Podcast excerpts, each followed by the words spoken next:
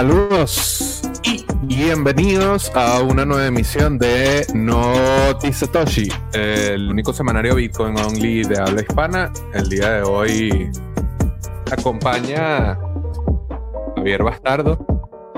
Le mandamos felicidad a José Peña a su familia que están bueno, celebrando ahí algunas cosillas. Y bueno, nada, vamos a ir con las noticias Noticia Toshi, eh, Bitcoin de la semana, obviamente, como todas las semanas, haciendo un repaso por los cinco hechos más relevantes que hayan sucedido en cuanto a noticias, pues, en la semana que fue, vamos a ver, este es el número 46, Noticia Toshi número 46, que lo estamos haciendo el 1 de junio precisamente. Y bueno, la semana de noticias que va desde el 24 al 30 de mayo, más o menos es lo que vamos a estar comentando el día de hoy. Antes de comenzar, vamos a tener un mensaje de nuestros patrocinantes. Noticia Toshi es patrocinado por Local Bitcoins. Local Bitcoins es la manera más confiable y segura de comprar o vender Bitcoin en tu región. Puedes utilizar más de 50 formas de pago que están completamente disponibles en la plataforma. Local Bitcoins te permite aumentar el control de tus finanzas con Bitcoin. Es una plataforma segura y confiable que te ayuda con tu libertad financiera. Esto es Local Bitcoins, llevando Bitcoin a todas partes. Venezuela es uno de los principales mercados de local bitcoins a nivel global. Siempre encontrarás una variedad de ofertas de compra o venta de bitcoin con la forma de pago que más te convenga. ¿Te preocupa la evaluación del bolívar? Local Bitcoins te ayuda a protegerte de esta. ¿Quieres mandar dinero a familiares dentro o fuera de Venezuela? Local Bitcoins te lo hace más fácil y desde la comodidad de tu casa.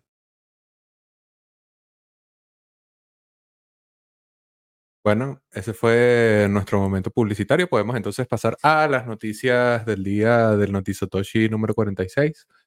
Eh, vamos sin más a lanzarnos. Bueno, obviamente, como acaban de ver, patrocinado por Local.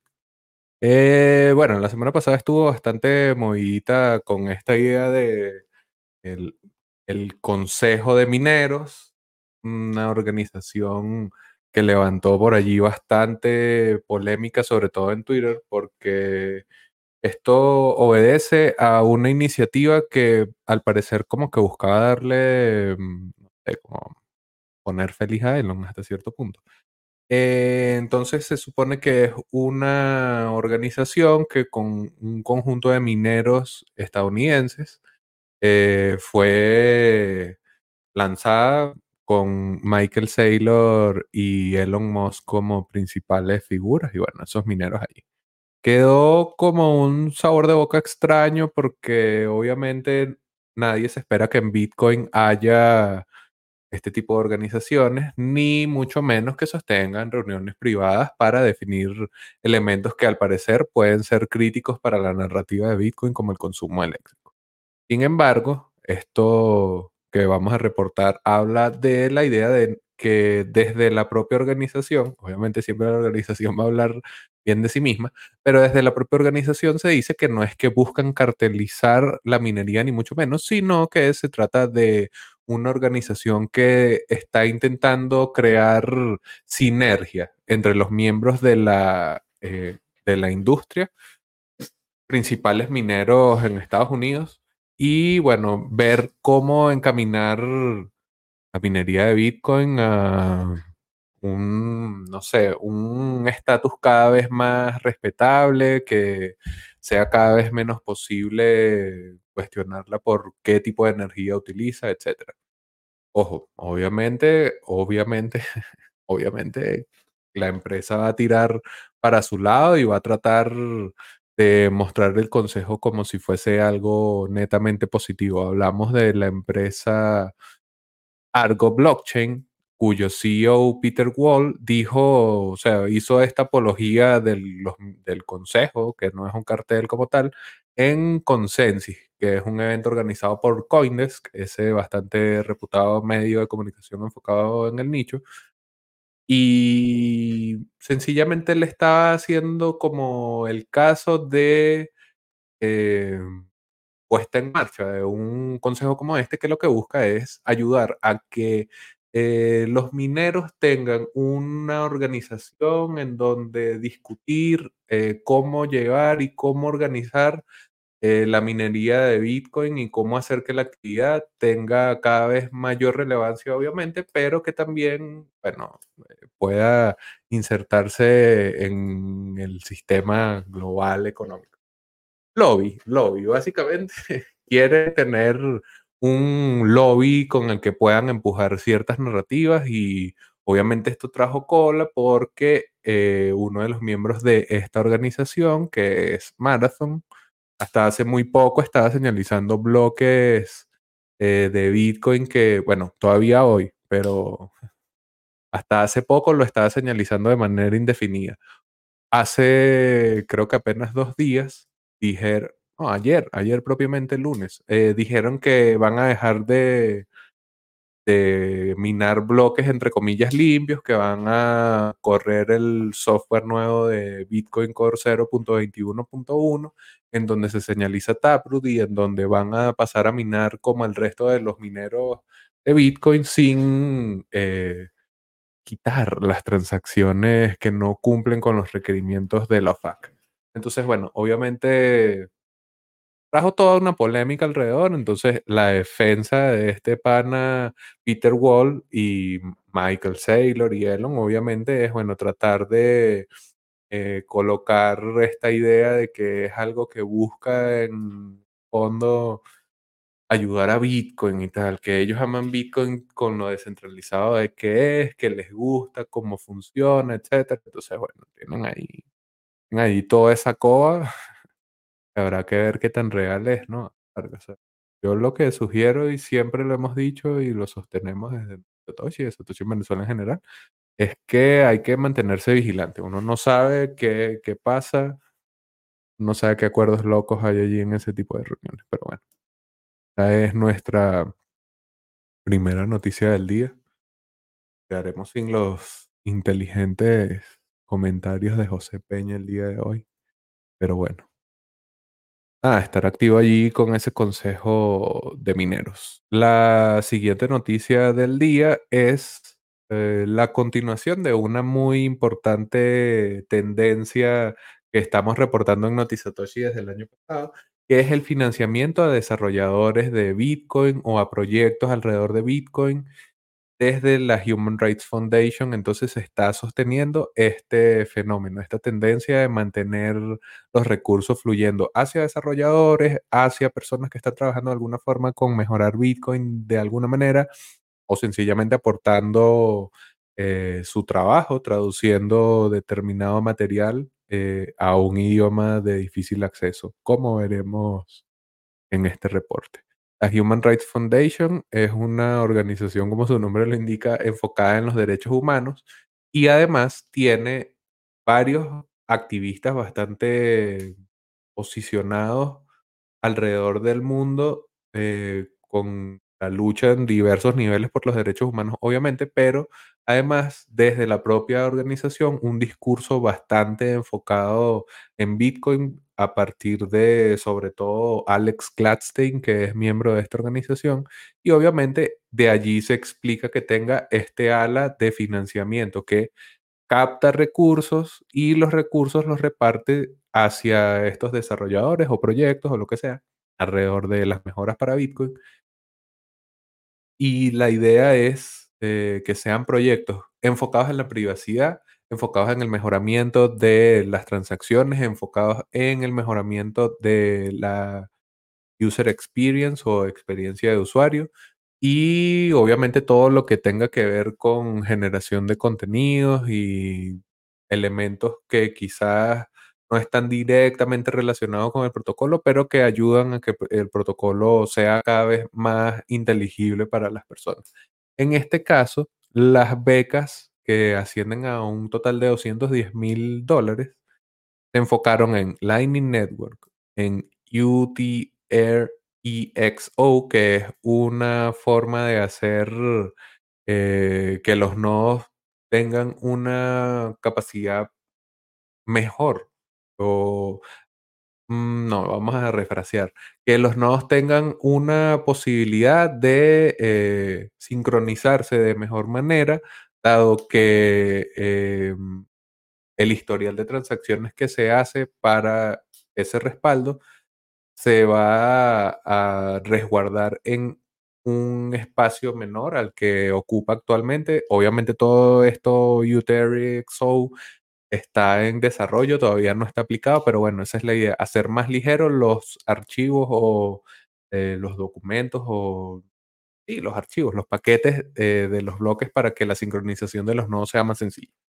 Em, también, y por eso decía lo de generación de contenidos o traducciones, otorgaron una beca a un eh, usuario seudónimo de Bitcoin llamado Arabic Horror, eh, quien está traduciendo la documentación técnica de Bitcoin al árabe, que es un idioma obviamente bastante particular y que obviamente tiene su, propio, su propia demanda allí. Entonces, Lightning Network, UTR-EXO, que no es UTXO como de eh, on transaction output o salida de salida no gastada de Bitcoin, sino esta mejora que hablamos para ayudar a que sea la sincronización más ligera eh, y también la traducción de los documentos son esos principales elementos. Los desarrolladores de Bitcoin Core, Calvin Kim, Dhruv Meta y Abubakar Nur Khalil eh, recibirán cada uno 50 mil dólares. Esto todo relacionado con el desarrollo de Bitcoin. Eh, la billetera Breeze, que es bastante popular actualmente, utiliza Lightning Network y también on-chain y el proyecto Sphinx, que es un proyecto de chat que funciona sobre Lightning Network, recibirá cada uno 25 mil dólares. Y finalmente, en el caso de Arabic Horror, que va a recibir 10 mil dólares. Además de estas cosas relacionadas con Lightning y con UTI Air eh, también se busca mejorar la resistencia de Bitcoin a civil attacks, que es ese ataque en donde una entidad puede captar varios nodos de la red y tratar de atacarla, perjudicar su funcionamiento, ralentizarla, etc. Y en el caso de Khalil, va a tratar de desarrollar un monero de Bitcoin que esté bastante, bastante enfocado en Nigeria. Un mercado en donde, bueno, el mercado P2P ha ganado enteros. Que se mantiene esta muy importante tendencia que habíamos eh, reportado desde el año pasado acá en Satoshi en Venezuela, cuando empezamos. Creo que yo lo dije varias veces y José también. Es importante que esta tendencia no muera, que no sea algo que se quede solamente con el coronavirus, lo decíamos en 2020, y en lo que va de 2021, ya seis meses, muchachos. Fueron seis meses ya. Bueno, en los primeros seis meses de 2021, esto lo que ha hecho es mantenerse. Entonces, buenas noticias, buenas noticias para Bitcoin, porque los desarrolladores son una parte fundamental de Bitcoin y todo lo que hay alrededor, como vemos, eh, traducción, etcétera, también es importante para que esto sea cada vez más comunicable. Ahora vamos con el clima de la red y Javier Bastardo. Les voy a compartir aquí rapidito, como siempre hacemos, página mempool.space. Mempool.space, el lugar to go, siempre que quieras enviar una transacción de Bitcoin para que sepas cómo está el estado de la red justo antes de hacerlo. Ok, vemos que las transacciones de baja prioridad salen con 11 satoshis virtual byte, media prioridad 22 satoshis virtual byte y si estás demasiado apurado, quieres entrar en el siguiente bloque, aquí viene con 40 satoshis virtual byte. O sea que si pones 42 satoshis virtual byte, 38 ya deberías estar allá adentro. La purga nuevamente estamos viendo que es posible enviar transacciones de un Satoshi Virtual Byte, así que si quieres consolidar, si quieres hacer algún movimiento con el que puedes pasar tiempo, puedes esperar a que tu transacción se confirme, pues no hay apuro, puedes pagar un Satoshi Virtual Byte. Eh, vamos a pasar a ver cómo estuvo esto durante la semana. Vamos aquí a ver el gráfico semanal. Hubo una importante caída, obviamente, el día 30. Fue mi cumpleaños, gracias, feliz cumpleaños para mí. el 30, que era domingo, obviamente baja considerablemente el tamaño de la mempool porque hay menos volumen transaccional. Y bueno, también ver cómo ha habido siempre esos picos de máximo consumo eh, de Virtual Byte sobre las transacciones. Y bueno, nada, allí siempre recordarles que si observan el estado de la red justo antes de enviar sus transacciones, van a poder ahorrar dinero en las comisiones. Entonces, bueno, ese ha sido el clima de la red. En este caso, con Javier Bastard. Vamos a continuar, obviamente, pero antes vamos a tener un tip de la semana para utilizar local Bitcoin. Vamos con el tip de la semana de local Bitcoins, que esta semana es para recordarte que no te retrases en la liberación de los Bitcoins cuando estés vendiendo. El sistema de Scroll va siempre a favorecer a la parte que tenga razón en caso de una disputa, así que no deberías cometer el error de esperar porque tú crees que puede haber alguna cosa allí. Si ya recibiste tu dinero, sencillamente libera. Y obviamente tú debes ser quien libere los fondos. No es un proceso que se haga de manera automática. Debes liberar el Scroll. Y bueno, recordarte que, por favor, no retrases la liberación de los fondos de manera innecesaria. Listo, el tip de la semana. Vamos con más noticias del Noticiatoshi del día que tienen que ver en este caso con Lightning Network. Porque ahora existe en pleno desarrollo, viniendo a la red de Lightning Network eh, unos canales de pago llamados Sidecar, los canales Sidecar de Lightning están listos para la testnet y pronto vendrán a la mainnet a solucionar uno de los principales problemas que hay para la utilización de Lightning Network, especialmente cuando es primera vez que estás utilizando la red de Lightning. En este caso, lo que va a suceder es que mm, utilizando Pool, que es un servicio que lanzó hace tiempo Lightning Labs, eh, otorga liquidez a ciertos usuarios de la red.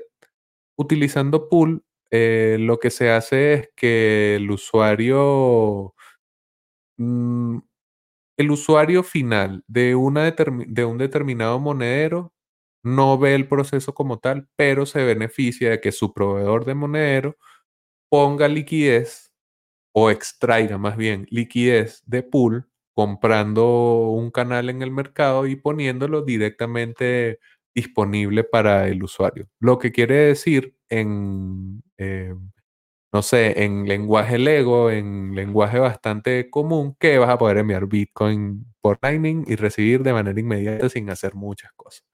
Va a tener eh, disponibilidad inmediata este tipo de canales de gastar o recibir fondos en Lightning Network, que había sido uno de los grandes dolores de cabeza, o más bien no, ha sido uno, uno de los grandes dolores de cabeza del desarrollo de esta red. Y bueno, obviamente esto lo que viene es a mejorar en ese sentido lo que está sucediendo detrás del monedero para, eh, para el usuario, obviamente.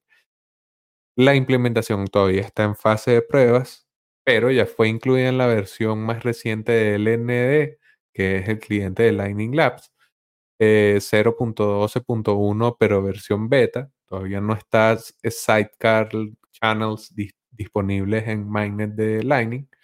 Y lo que, lo que eh, básicamente hace es que permite al usuario solicitar a un tercero una apertura de un canal y que se dé la configuración directa de ese canal con suficiente capacidad, con suficiente liquidez, de manera que puedas recibir eh, tus fondos de manera inmediata, no más abriendo el monedero.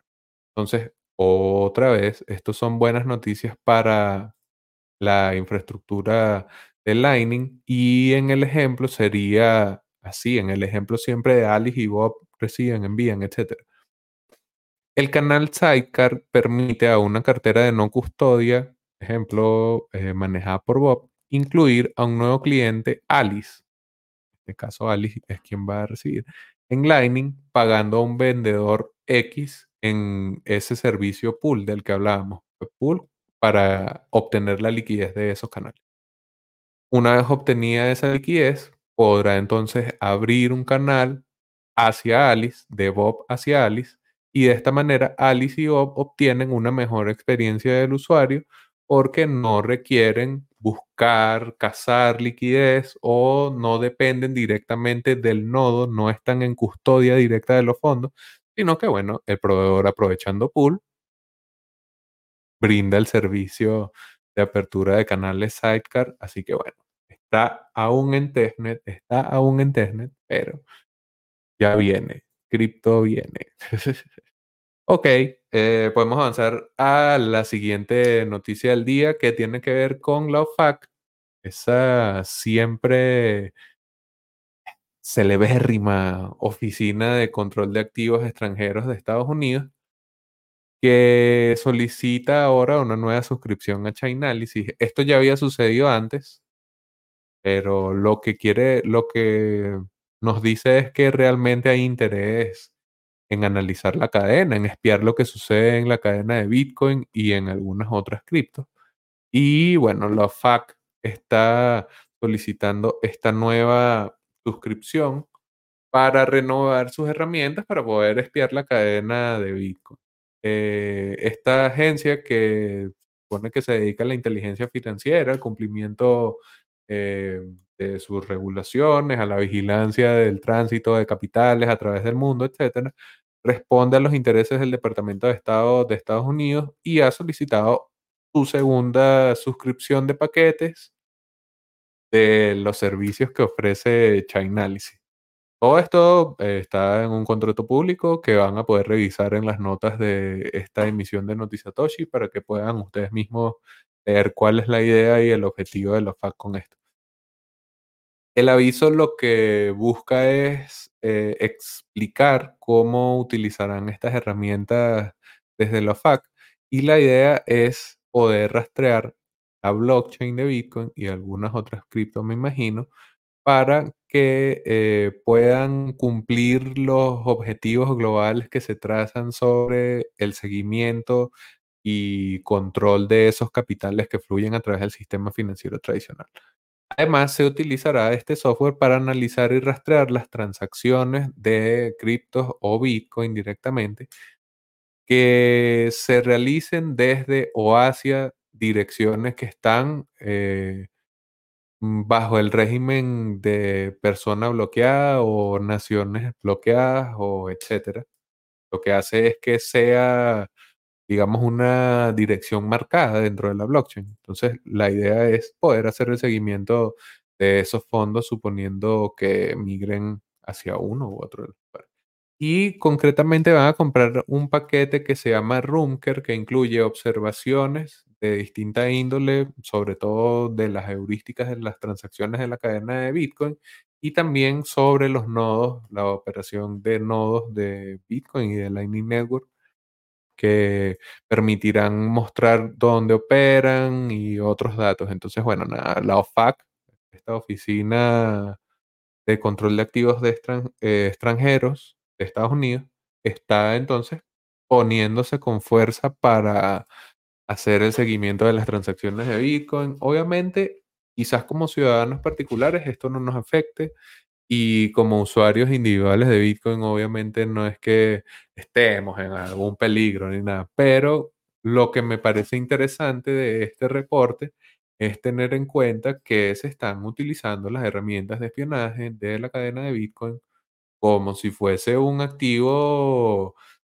Ya no es Magic Internet Money, ¿sabes? Ya no es algo ahí, una huevonadita nomás, sino que ya se está buscando tener las mejores herramientas para poder mantener el control estatal, para poder mantener la vigilancia estatal, que los ciudadanos no tengan esa libertad que brinda Bitcoin. Entonces, bueno, es este momento de la FAC. Antes de continuar, quería mostrarles una parte del clima de la red, pero podemos hacerlo acá antes de continuar. Eh, ¿Cómo va el proceso de señalización de la activación BSP Trial de Taproot?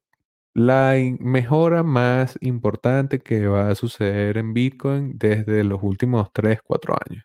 Así que en vez de estar pendiente del precio, vamos también a estar pendiente de la señalización de los bloques, que va por muy buen camino. Hasta ahora, de los 424 bloques que se han minado en, esta, en este periodo de ajuste de la minería, periodo de 2016 bloques, hasta que se ajuste nuevamente la dificultad de la minería, se han señalizado un total de 415 bloques aprobando, señalizando estar a favor de bloquear Taproot o estar listos para bloquear Taproot, lo que quiere decir que estamos viento en popa para tener esta que, como digo, es la mejora más importante que ha habido en Bitcoin durante los últimos años disponible finalmente en la red. Por allí, a partir de noviembre, si este proceso se mantiene viento en popa y tan expedito como va hasta ahora.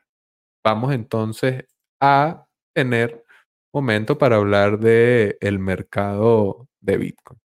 Vamos a mostrarles por aquí TradingView. En este caso, en vez de como siempre nos muestra José, que nos muestra Bitstamp, yo les voy a compartir la gráfica BTC USDT en Binance. Porque bueno, Binance ha tenido ganado ahí cada vez más relevancia como exchange a nivel global. Ok, la zona roja que les estoy mostrando y para quienes nos estén escuchando solamente, estoy mostrando cuál ha sido la varianza desde el precio más alto de la semana a los precios actuales. Y una caída en el precio de poco más de 5.6%, lo que quiere decir que eh, no ha sido tan fuerte como fue la corrección hasta los 50% por allí en menos de una semana. Sin embargo, es importante tomar en cuenta que hubo un bajo significativo el 30 de mayo nuevamente, por allí a las 3 de la tarde, que llevó el precio de Bitcoin a por debajo de 33.5K, 33.500 dólares. Para que tengan en cuenta que la volatilidad está bastante activa y si bien en el total porcentual de bajada de los últimos 7 días es de 5.6%, hubo momentos en donde el precio llegó a estar por debajo y que siempre recuerda tener un plan de acción pero, y más importante, seguir ese plan de acción. Si tú ves una caída súper significativa que no te va a dejar dormir, bueno, liquida, dispara, lo que sea que vayas a hacer. Pero piensa que no necesariamente la tendencia eh, bajista dentro de un rango de siete días va a mantenerse si la tendencia macro es alcista. O sea, obvio, todo esto es sabiendo que cada uno decidirá qué hacer, pero ver que si bien hubo un momento de máxima tensión, como decíamos, por debajo de 33.5K, actualmente el precio, eh, este primero de junio de 2020 está en 36.2, rangos que han estado allí desde que rompimos con fuerza la baja, entonces bueno, no, no se desesperen mis muchachos, no se desesperen, no se desesperen.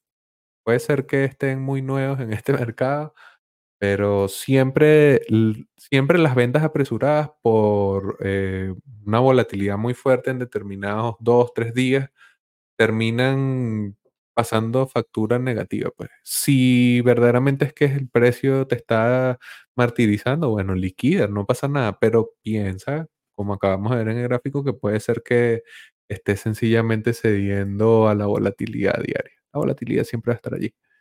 PayPal. Es la siguiente noticia. PayPal dejará que sus usuarios retiren su Bitcoin según un ex ejecutivo de la empresa. Bueno, PayPal está permitiendo que las personas, usuarios de su plataforma, eh, transen Bitcoin y otras criptomonedas desde octubre de 2020.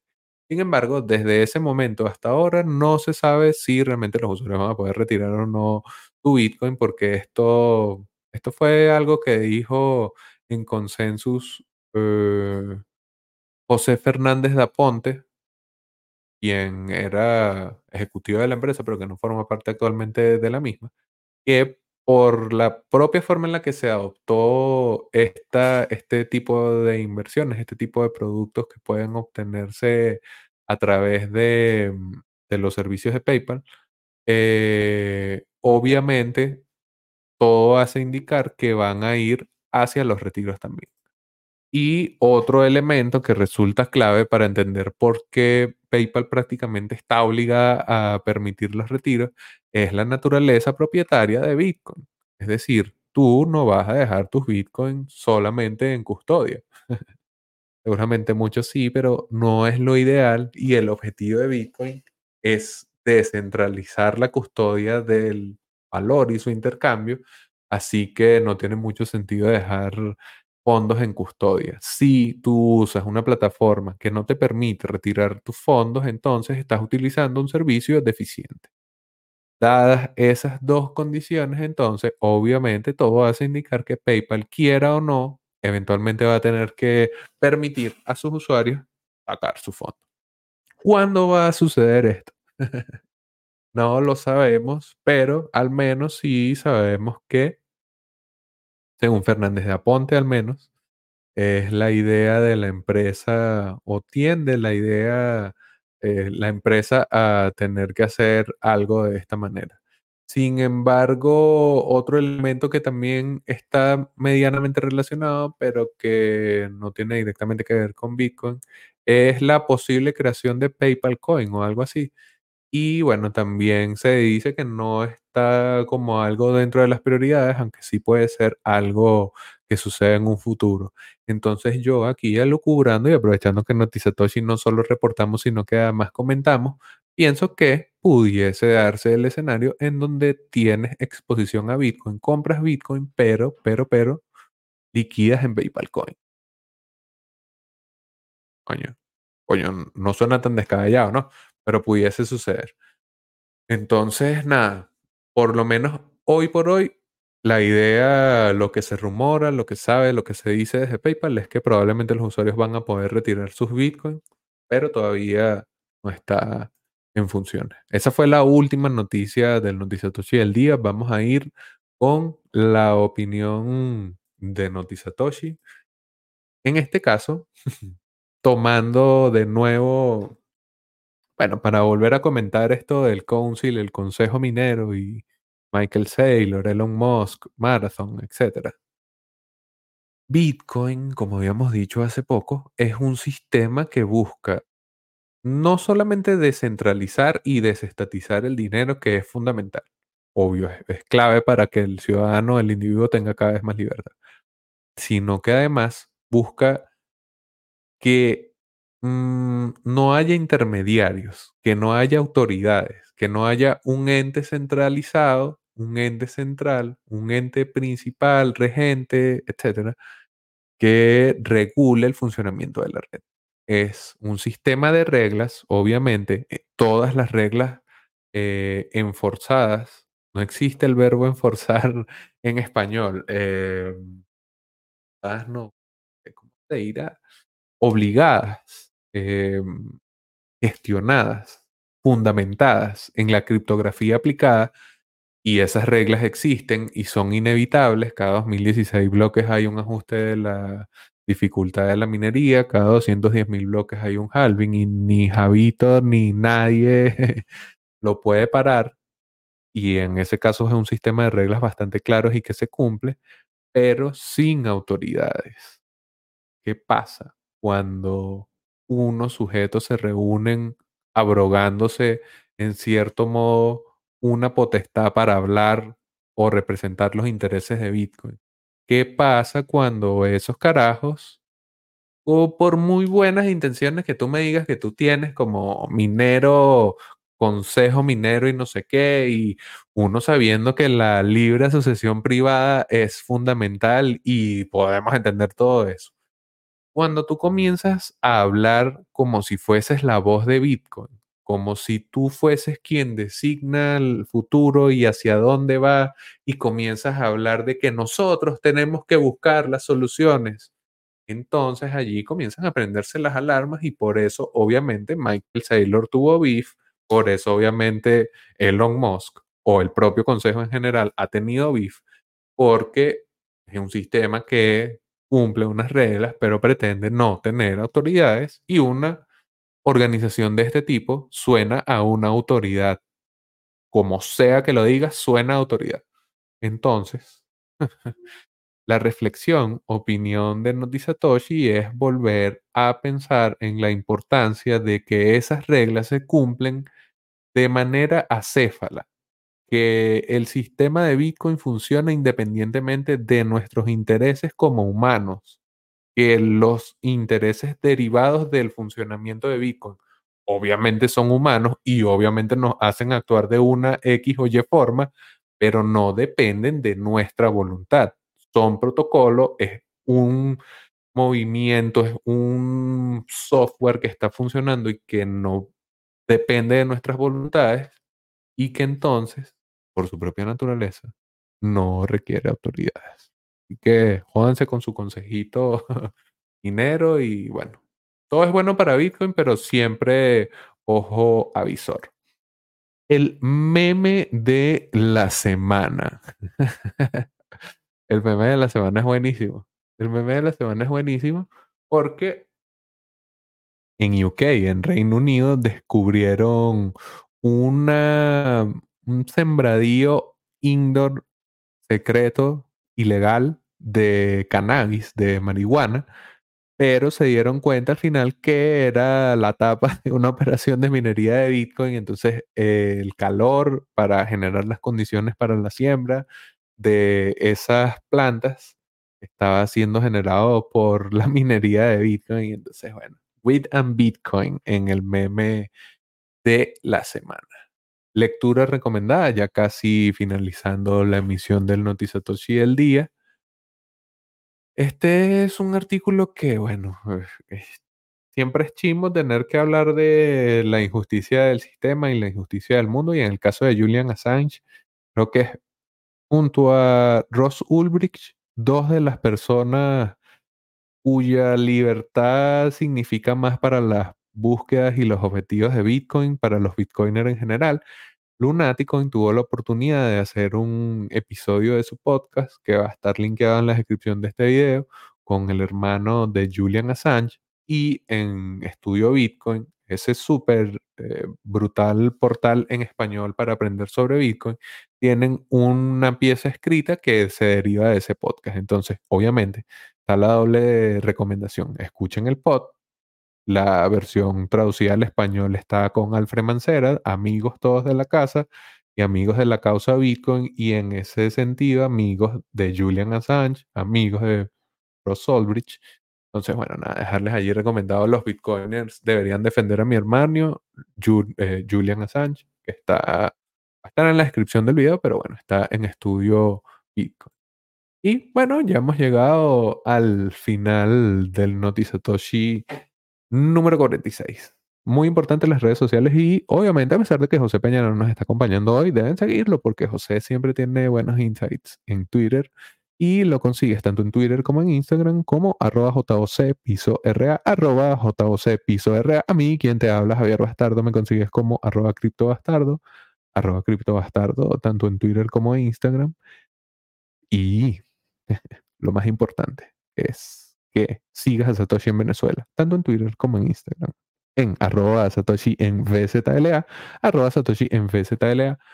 Y por favor, suscríbete al canal de Satoshi en Venezuela si nos estás viendo en YouTube o a tu agregador de podcast preferido. Vamos a estar allí disponibles para ti. Y si quieres unirte al mejor grupo de Telegram de toda Venezuela, estamos como Satoshi en Venezuela, todo pegado en Telegram. Nos buscas y jump para que hables con nosotros.